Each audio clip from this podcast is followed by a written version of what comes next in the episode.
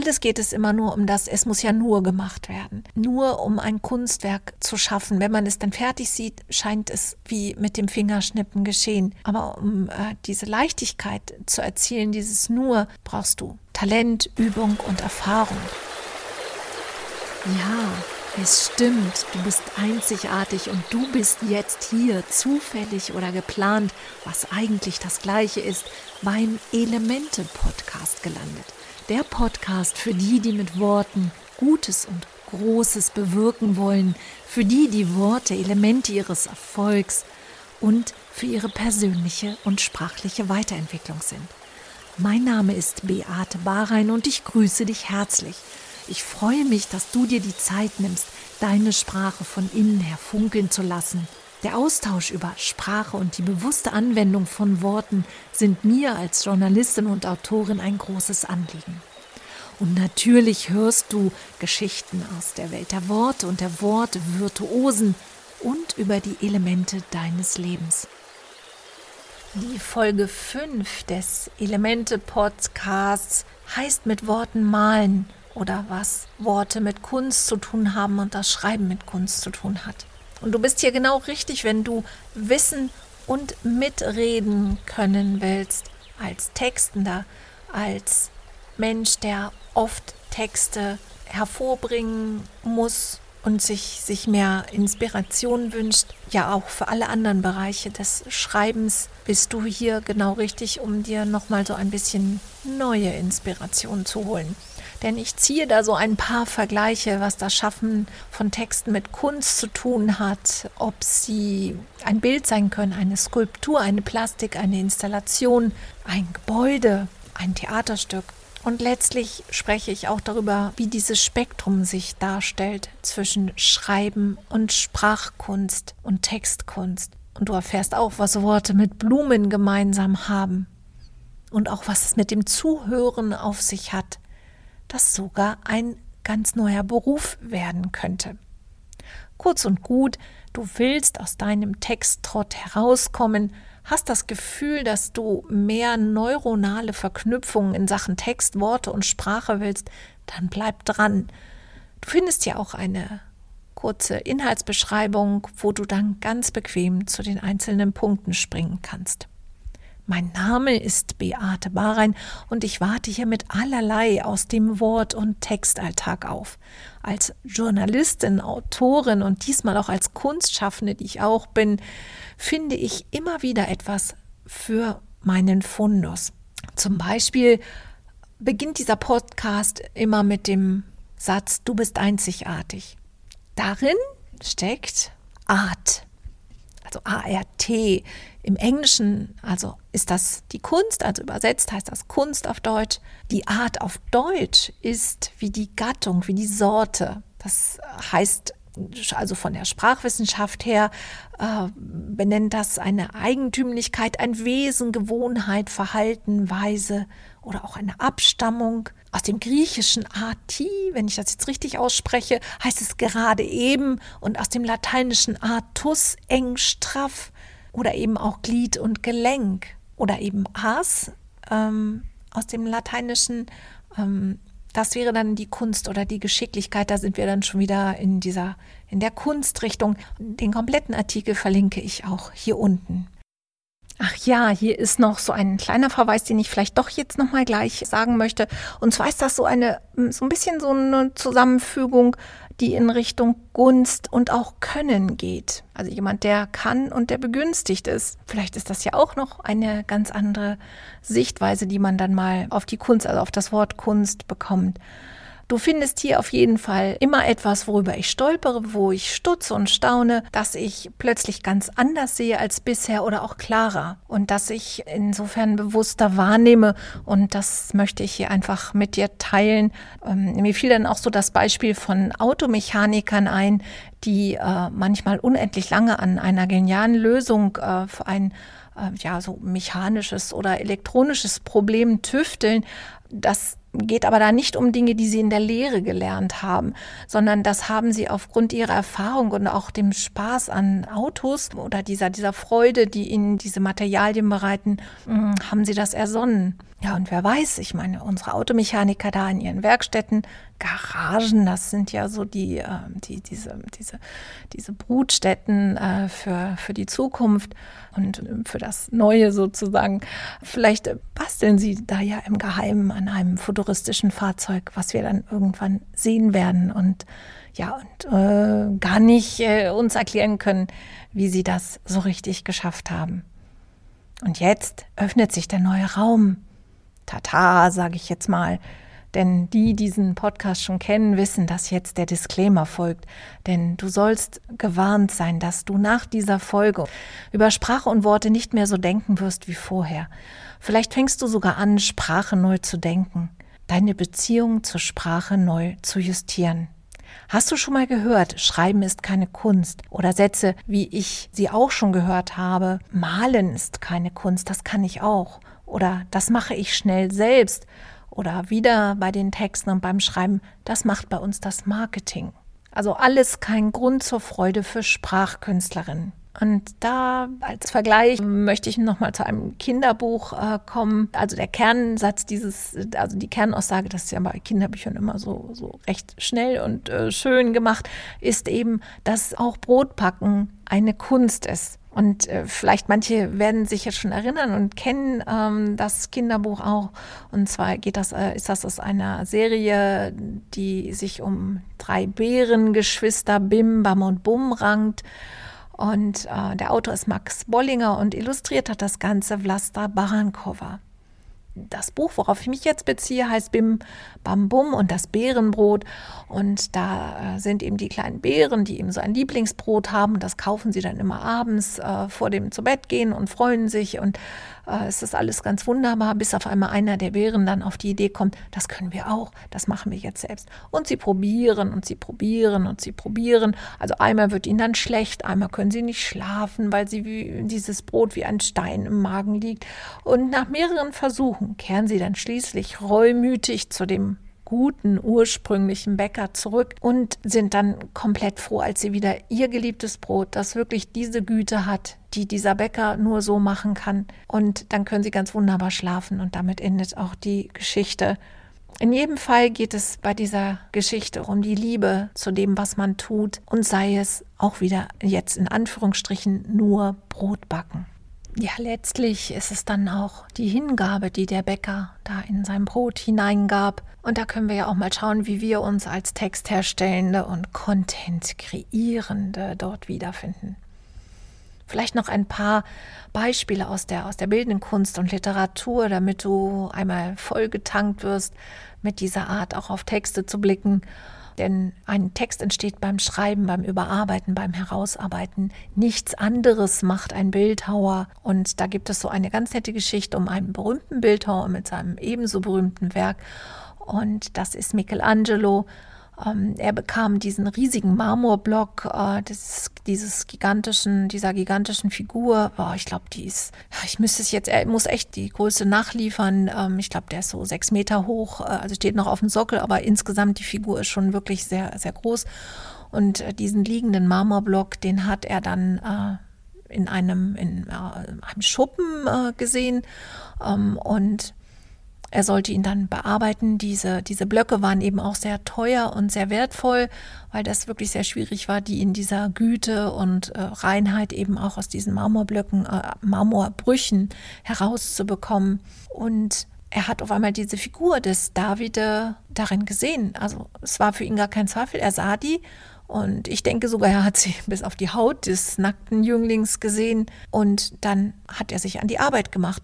Und vorher haben Tatsache einige Künstler sich erfolglos an diesem Blog versucht und dort nichts Gescheites herausgebracht. Vielleicht hat auch dieser Klotz, also dieser oder dieser, dieser Marmorblock auf Michelangelo gewartet, weil nur er das so machen konnte. Und da bedenke auch mal, dass es immer eine Verbindung zwischen allem gibt. Zwischen dem, was du denkst, was du machst, was dabei rauskommt, was für eine Wirkung entsteht, was du für Spuren hinterlässt, was du für, hm, was, was daraus entsteht an weiterem was, was dann äh, die Menschen mit deinen Texten und deinen Inhalten machen. Und eben auch die Materialien und die Werkstoffe, will sagen, bei uns eben die, die Worte, die, die Sätze, die Grammatik haben ihr Eigenleben.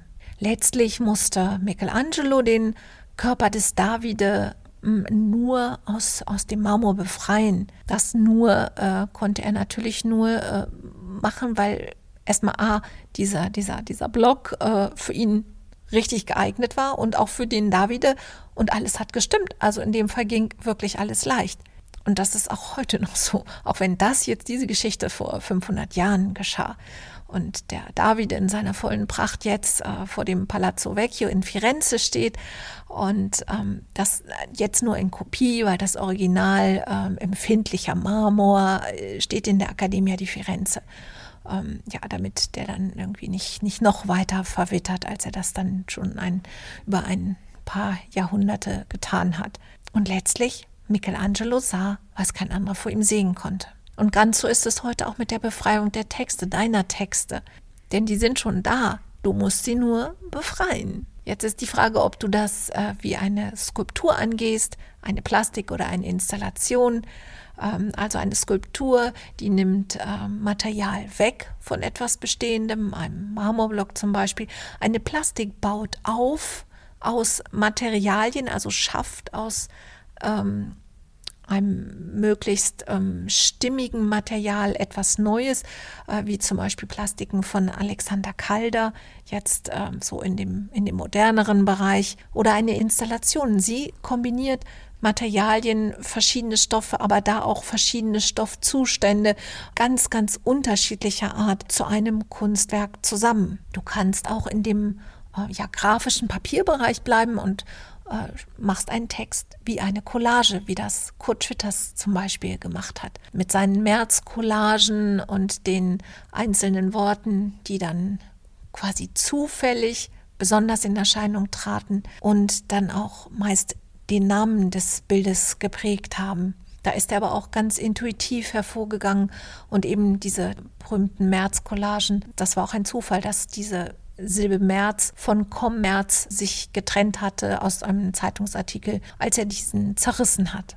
Und du kannst sogar richtig malen mit deinen Worten. Vielleicht hast du dir das schon mal gedacht. Ja, klar, malen mit Worten und so, hm, hm, das hört sich ganz gut an. Nein, ich denke, stell dir das mal richtig vor so sinnlich. Es geht mir da um diese sinnliche Komponente, welche Farbtöne ähm, ein Künstler auswählen würde, die gut zueinander passen, wenn du deine Worte wählst. Welche Menge zum Beispiel, äh, welche, ähm, ja, welcher, welcher Farbkörper, also ähm, ob das eher so, so glatter, rauer, ähm, manche malen auch mit Sand zum Beispiel, also dass es noch so eine, so eine, so eine haptische Sache hat, so, so zum Anfassen fast schon ist musst du zum Beispiel grundieren, damit die Farbe gut haftet. Also quasi diese Vorarbeiten besonders sorgfältig machen. Oder brauchst du eine Hintergrundfarbe, damit das, was du malst, besonders gut wirkt und leuchtet. Ähm, ist deine Farbe schnell trocknend wie Acrylfarbe? Das heißt, du musst dann dementsprechend schnell arbeiten und so in einem Guss durcharbeiten. Oder äh, sind, ist deine Farbe, also sprich deine Worte, sind die wie Ölfarbe, die, die, ähm, ja, die quasi Wochen braucht, bis sie komplett trocken ist. Dann aber besonders schöne mh, mm, Sfumaturen schafft, so Verläufe zwischen Farben und auch besonders äh, lichtstark und äh, leuchtend ist und auch besonders pigmentstark, was dann bei Ölfarbe auch häufig der Fall ist. Alles geht es immer nur um das, es muss ja nur gemacht werden nur um ein Kunstwerk zu schaffen. Wenn man es dann fertig sieht, scheint es wie mit dem Fingerschnippen geschehen. Aber um äh, diese Leichtigkeit zu erzielen, dieses nur, brauchst du Talent, Übung und Erfahrung. Und das könntest du dir immer mal wieder in dein Bewusstsein rufen. Oder als ein weiteres Mittel könntest du auf deine Streuwortwiese gehen. Das heißt, du stellst dir das vor, du bist auf deiner Wiese und du pflückst Worte wie Blumen. Das ist so ziemlich die bewegendste Art des Schreibens, denn ähm, du musst da so ein bisschen springen und auch dich besonders leicht fühlen und beschwingt fühlen. Und äh, vielleicht entstehen auf diese Art und Weise so äh, besonders gut Slogans, knackige Begriffe, Gedichte, Claims. Je nachdem, probier das aus. Denn beim Wortepflücken schaust du über die ganze Wiese, du sammelst, springst freudig herum, äh, um eben diesen Strauß, den du da hast, zu vervollständigen. Und du nutzt auch das, was dort wächst. Das heißt, es bekommt so eine Lebendigkeit wirklich aus dem Augenblick heraus. Du kannst natürlich auch ganz gezielt nach einer Farbe oder einer Blumenart suchen oder du flechtest daraus Blumenkränze für dein Haar oder du trocknest und presst diese Worte für Pflanzenbilder, dann sind sie ganz glatt und zart und gereift, würde man jetzt im positiven Sinne sagen. Aber wie kommst du eigentlich zu deinen Wörtern? Ich habe da so, so einen kleinen Tipp, dass es gut ist, immer gut hinzuhören. Bei allem und bei jedem und immer, wo man unterwegs ist. Und deswegen aus diesem Grund haben eben auch viele Wortkünstler ein Notizbuch mit dabei, weil das sind manchmal so interessante Kombinationen und auch Ideen, die man selbst dabei hat, dass sich das wirklich, wirklich lohnt. Und natürlich geht es auch um deine Sicht auf die Wirklichkeit. Damit haben sich schon gestandene Literaten beschäftigt, wie zum Beispiel Bertolt Brecht, dieser Dramatiker und Autor, 1898 geboren, also war wirklich dann wild und tätig zum Anfang des 20. Jahrhunderts und er hat sich sehr mit dem Verhältnis zwischen Kunst und Wirklichkeit beschäftigt. Er wollte die Sehgewohnheiten brechen und das solltest du auch immer mit deinen Texten versuchen, die Hör- und die Verständnis- und die Sprachgewohnheiten in gewisser Weise zu brechen, damit sich Sprache weiterentwickelt und auch damit du die Aufmerksamkeit auch hast. Denn alles, was glatt runtergeht, bleibt in der Regel nicht so hängen. Bertolt Brecht wollte keine Abbildung der Realität schaffen, sondern er wollte den Blick dahinter ermöglichen mit seinen Arbeiten. Und da hat er dann auch mal so einen schönen Satz gesagt, nur das Künstliche, die Kunst gibt die Sicht auf die Wirklichkeit frei.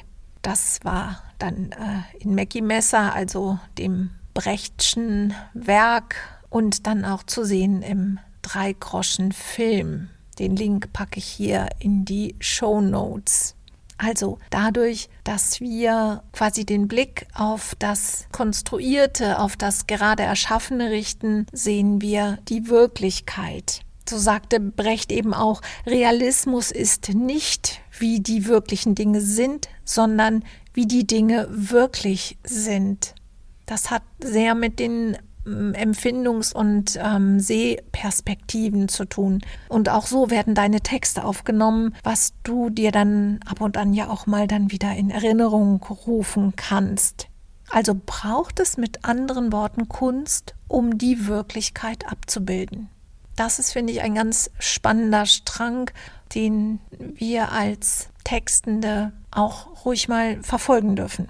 Aber wie soll das gehen? Wenn ich jetzt ganz ehrlich bin, gehört Wirklichkeit, also das, was wirkt, das sind deine gut gefüllten Texte und Inhalte, die gehören dann ja enger mit Kunst zusammen als gedacht, also schon rein von, von der Entstehung her, also von der, ja, von dem philosophischen Überbau her, wie überhaupt dieser Textschaffungsprozess ist. Also da können wir Bertolt Brecht irgendwie schon so einiges dankbar sein. Danke an dieser Stelle nochmal. Denn die Trennung von Kunst und Sprache und von Kunst und, und Schreiben, also Worten und die Unterscheidung ist ein Konzept, das schon mal an sich gar nicht funktioniert. Und von daher könnte man jetzt fast sagen, ich hätte so eine Art Beweis geführt, dass das untrennbar miteinander verbunden ist. Also nochmal zum äh, Thema des Podcasts, was hat Schreiben mit Kunst zu tun? Hm, sollten wir uns da jetzt doch ganz gut wiederfinden. Denn letztlich bauen wir ja auch Sätze wie Gebäude, ähm, Absätze wie Straßen, Kapitel wie Städte, Bücher wie Länder und eine Bibliothek wie die Welt, wenn man das jetzt so äh, weiterfüllen möchte, gedanklich. Was hast du da jetzt gerade vor deinem inneren Auge gesehen? Inwieweit bist du schon in der Wort Planung analog zur Stadtplanung tätig. Und vielleicht magst du dir noch mal vergegenwärtigen, dass für deine richtigen Worte du nicht den Kopf brauchst, sonst wird ein Text verkopft und kalt. Das ist manchmal auch eine Domäne des männlichen Teils der Gesellschaft, der Männer, weil sie eben ganz anders strukturiert sind in ihrem Denken und den Denkabläufen. Und du solltest dich fragen, das ist jetzt für Männlein und Weiblein, ob du damit die Menschen wirklich erreichst. Das heißt, dass es etwas bewirkt und auch möglichst etwas, das nicht nur dort bleibt, kauf mein Produkt oder so, sondern dass es immer einen Mehrwert schafft. Ein Mehrwert an Wissen, an Ideen, an Inspiration, an Bereicherung, ähm, an, an Gemeinschaft, an Sozialem. Versuch mal darüber nachzudenken. Ein weiteres Manko ist bei verkopften Texten, wo du jetzt wirklich ab jetzt weiter genau hinschauen darfst, dass die Leserinnen und äh, Nutzerinnen spüren, dass du da quasi Rüstungen aus Wissen, aus Fachbegriffen, Sprachmustern um das Eigentliche herumgelegt hat. Das heißt, sie können das gar nicht sehen, ähm, weil es sich nicht zu erkennen gibt. Es sieht aber schon so ziemlich stark und wehrhaft aus, wie so eben ein Mensch in Rüstung aussieht. Aber sie können den Kern nicht durch diese harte Schale erkennen, geschweige denn können sie ihn berühren. Also es findet keine echte Begegnung statt und dann auch keine Berührung, eine Rührung, ja eine Bewegung. Das wäre dann die Kaufentscheidung oder die ähm, Wahlentscheidung, die ein Leser, eine Nutzerin dann da treffen können. Das ist nicht leicht, Texte ohne Rüstung zu schreiben, aber das sollte es sein. Und das sollte es für dich sein und das sollte es auch für deine Leserinnen und Nutzerinnen sein. Es könnte sein, dass solche Textrüstungen für Suchmaschinen und für Algorithmen besser einzuordnen sind, leicht zu entdecken sind oder dass Texte in Rüstung von Checklisten daherkommen, in dem alles fein portioniert ist und Leichtigkeit suggeriert wird. Du kannst das dann abhaken, die, die Leserinnen können das dann abhaken und in denkgerechten Portionen aufnehmen, aber hat es sie wirklich erreicht? Werden diese verschiedenen Teile des Wissens miteinander verbunden und entsteht daraus etwas, was in dem anderen eine, eine Bewegung auslöst und damit dann eben die viel gewünschte Entscheidung zu etwas? Das sind so Fragen, die ich jetzt mal stellen muss, denn es geht immer um die Resonanz zwischen echten Menschen, zwischen Inhalt und Menschen, um Berührung. Und auch da ist es egal, wie viele Worte, Text und Gespräche dazwischen liegen, zwischen deinen Anliegen und denen deiner Kundinnen. Resonanz ist ein ganz wichtiges Wort äh, für die Textherstellung. Das entsteht immer durch das Aufnehmen und Mitfühlen von Inhalten. Das gehört auch zu einer gesunden Kundenbeziehung. Und das sind empathische Qualitäten, die inzwischen schon sogar zu einer echten neuen Berufsbezeichnung geführt haben, als Beruf der Zukunft betitelt werden, und zwar Zuhörerin. In der Schweizer Handelszeitung tauchte dieser illustre Zukunftsberuf als solcher auf. Die Schweizer sind wirklich schon gut. Die denken einfach auch mal leichter oder schneller anders, als wir das in Deutschland tun. Vielleicht zusammengefasst, vergiss nicht, dass du eingetretene Wortpfade verlassen kannst, dass du neue Goldadern entdecken kannst und dass sie auch immer zu entdecken sind. Und das geht durch Zuhören. Und dass du die Inseln deiner ganz persönlichen Sprache und die Inseln der Sprache deiner Kundinnen betreten kannst und dass du diese erkunden kannst und dass du diese schaffen kannst und mit anderen Inseln, Sprachinseln verbinden kannst. Und desto freier und kreativer kannst du in Gespräche gehen, zuhören und Texte schreiben.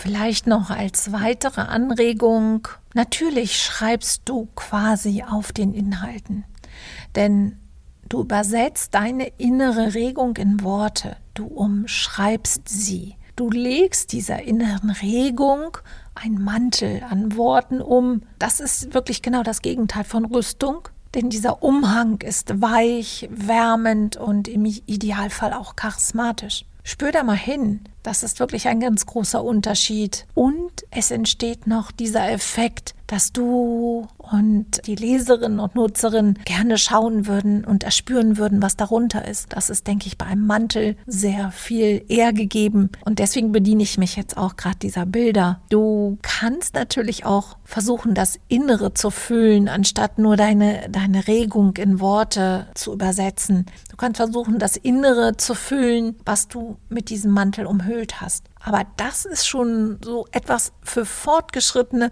und ich weiß auch nicht, ob das immer gelingt, aber ein Versuch ist es wert. Du kannst auch versuchen, mir eine gute Bewertung hier unter meinem Podcast zu hinterlassen. Einen richtig förderlichen Kommentar, der dir nützt, mir nützt und den anderen nützt. Und ich lese alles und antworte. Dann natürlich auf den entsprechenden sozialen Kanälen, wo dies möglich ist. Also folge mir und ich versuche mein Bestes. Du auch? Vielen Dank, dass du hier dabei warst und vielen Dank auch für dein Hören und deine Zeit. Du hast mein Wort, dass ich hier weiter meine Gedanken und Ideen aus der Welt der Sprache mit dir teilen werde. Wenn du Menschen kennst, die mit ihrer Sprache und Worten weiterkommen wollen, beruflich oder privat, dann teile diese Folge gerne. Und natürlich, wenn sie dir gefallen hat. Über eine gute Bewertung bei iTunes und einen Kommentar, wie dir dieses Thema oder der Podcast gefallen haben, würde ich mich richtig freuen. Ich hoffe, die Geschichten aus der Welt der Wortbewussten haben einen guten Nerv bei dir getroffen und dich angeregt. Lass dich weiter anregen durch die Begegnung mit Menschen, Sprachen und Worten in deinem gesamten Alltag und deinem Umfeld. Wenn du Lust hast, mit mir zusammenzuarbeiten, dann schick mir eine Mail mit guten Worten. Achtung, jetzt kommt Englisch. Stay tuned.